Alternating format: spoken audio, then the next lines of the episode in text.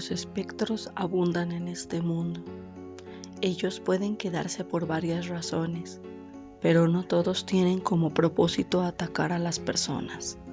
Algunos son meros observadores de la vida y simples espectadores que no buscan más que recordar.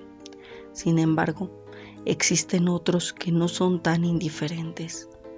Algunos desean apoderarse de esa chispa de energía que perdieron y están dispuestos a lo que sea con tal de conseguirlo, ya sea para volver o seguir viviendo o porque desean terminar los asuntos que dejaron pendientes. Hay una tercera opción que no a muchos les complace. Hay espectros que solo desean volver para causar el mismo daño que les hicieron. Venganza. Ese es el cometido del fantasma de esta noche. Pedro iba caminando por la orilla de la vieja carretera con dirección a su casa. La jornada de trabajo se había alargado una hora y aunque quería volver pronto, terminó cediendo a las peticiones de sus amigos para quedarse a tomar unas cuantas cervezas antes de irse. Ahora se arrepentía de haberles hecho caso, sobre todo porque ellos vivían en el pueblo de junto. Todos se iban en grupo entre risas y uno que otro trago, pero él, él tenía que emprender el camino completamente solo. Ni modo. Mientras Pedro se tambaleaba ligeramente por aquella solitaria carretera, iba silbando un par de tonadas y hacía girar su viejo sombrero. Se dio cuenta de que no sabía qué hora era. Si bien era cierto que el sol se había metido por entre los cerros, no estaba seguro de cuánto tiempo había estado con sus amigos en la vieja caseta del capataz. De repente, la neblina que venía de los cerros se fue haciendo más espesa. La temperatura bajó un poco y la mente de Pedro se despejó. Aceleró su andar. Aquello era raro. Aquellas eran noches de abril y había estado haciendo un calor terrible. Todo lo contrario a ese clima fresco que asociaba más con septiembre u octubre. Se sentía inquieto. Algo no le gustaba. Una voz comenzó a escucharse por detrás de él. Empezó como un bisbiseo que poco a poco se fue elevando. No reconoció las palabras, pero el tono era de mujer. Aquello lo sorprendió porque ninguna señora que se diera a respetar se salía tan tarde de su casa. La voz se hizo más fuerte, más. Los hombros de Pedro temblaron y por fin se puso a correr por aquella carretera. Había algo en esa voz que no le gustaba, algo cavernoso por entre esas palabras de mujer como, ¡ay, mis hijos! Era ella, la llorona, Pedro corrió tan rápido como sus piernas se lo permitieron. No quería morir así, no quería desaparecer. Ya distinguía las primeras casitas del pueblo, pero sus piernas dolían mucho. Un calambre especialmente lacerante cruzó su pierna desde la pantorrilla hasta la rodilla, pero ni eso lo detuvo. Su voluntad de vivir era mucho más fuerte que cualquier otro pensamiento. Tenía que llegar. Necesitaba cruzar la primera farola y estaría salvo. Su compadre Reinaldo le había advertido que el fantasma no se acercaba a la luz, le temía, debía lograrlo. Ya solo le faltaban unos cuantos metros para hacerlo, y aquellos gritos aún lo seguían. Creía que se volvería loco con ellos cuando su mano rozó el frío poste. Lo hizo, estaba salvado, estaba... Claro que no contaba con que la vieja bombilla del faro se diera. Estaba fallando en el momento menos oportuno. La luz parpadeó y con ella se fueron todas las esperanzas de Pedro. La leyenda de la Llorona es una de las más famosas, no solo en México, sino en Latinoamérica.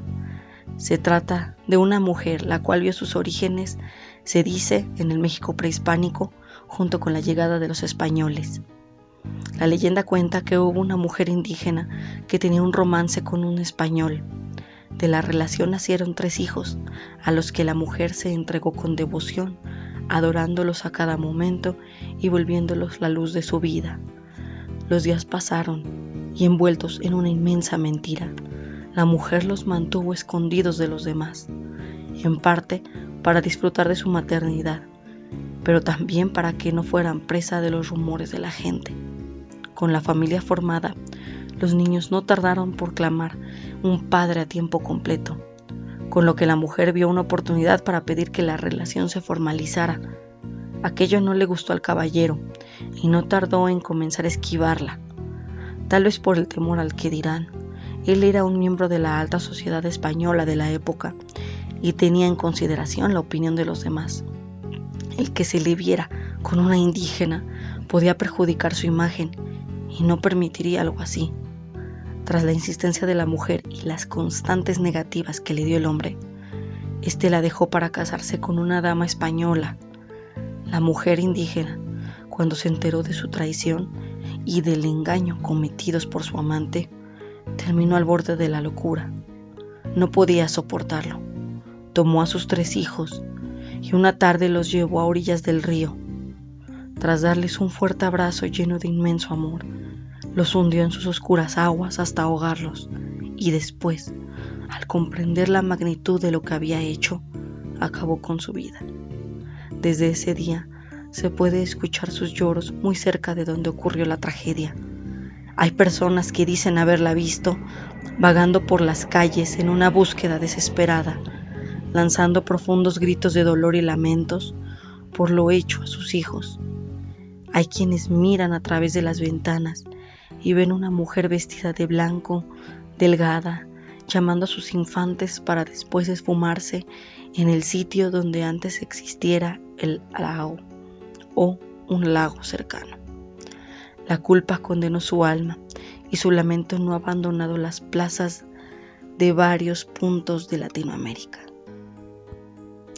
Bueno, como les comentaba, la llorona efectivamente es un espectro del folclore latinoamericano. Algunos lo, la asocian con otros nombres, ¿no?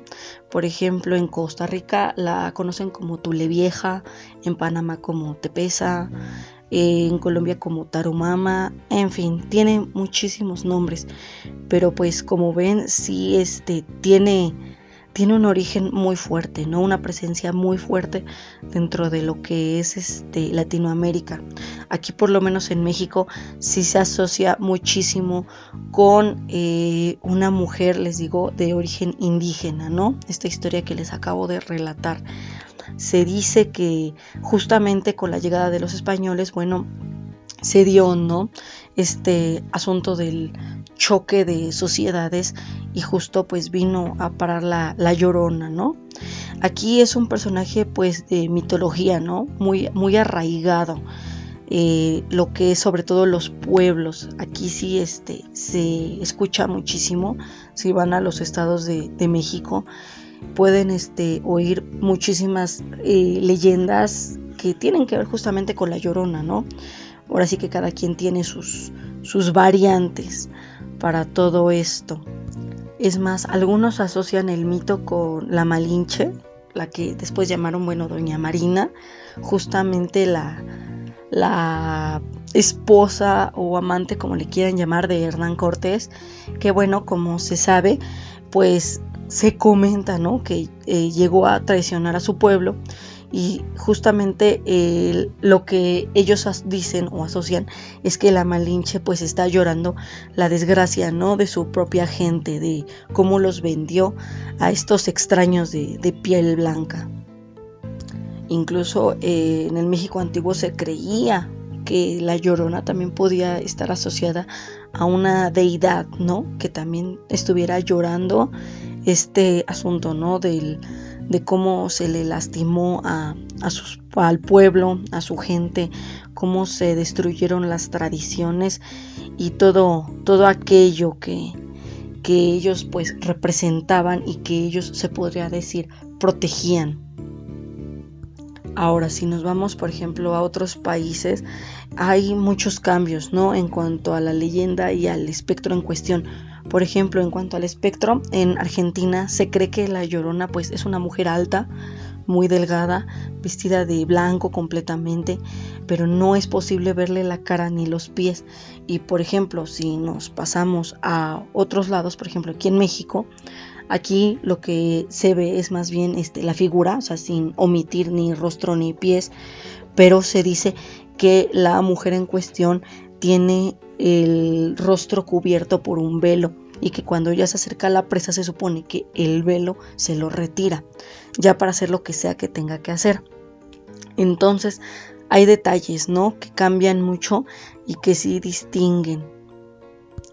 Ahora, trasladándonos a una diferencia en cuanto a la leyenda en cuestión, no al espectro, vemos que en Chile, bueno, primero la llorona la llaman Puculen y ahí ellos comentan que este espectro en cuestión era una mujer que le quitaron a su hijo a muy corta edad, lo, lo, se lo arrebataron y pues ella está buscándolo. Y también se comenta que quienes la pueden ver son personas cercanas a la muerte o con alguna habilidad especial. Incluso se dice que también hay animales que llegan a percibirla. Entonces aquí como ven es un cambio pero ya en cuanto a la historia, ¿no? Ya yéndonos a otro tipo de, historia que, bueno, de leyenda que tiene que ver con la llorona, pero que también se queda dentro del hilo de este espectro. Ahora, viendo diferencias en cuanto a la leyenda de la Llorona, pero ya, o sea, una diferencia fuerte en historia, pues sin trasladarnos de Chile, nada más nos pasamos a Valparaíso y ahí tienen una leyenda muy diferente en donde se dice que, bueno, esta mujer se casó con el diablo, ¿no? Se casó con él, eh, se enamoró de él creyendo que era una persona buena.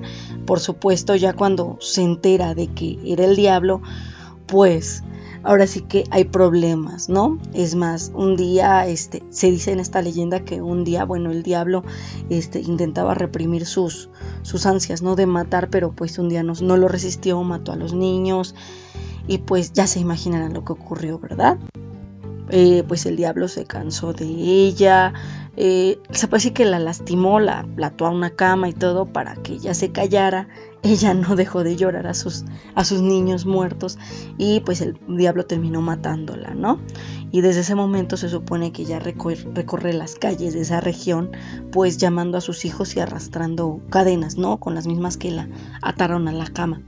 Como les digo, hay muchísimas variantes dependiendo del lugar, dependiendo del, del tipo de espectro. Ahora sí que tomando esta línea de la llorona, dependiendo el espectro en cuestión de la región.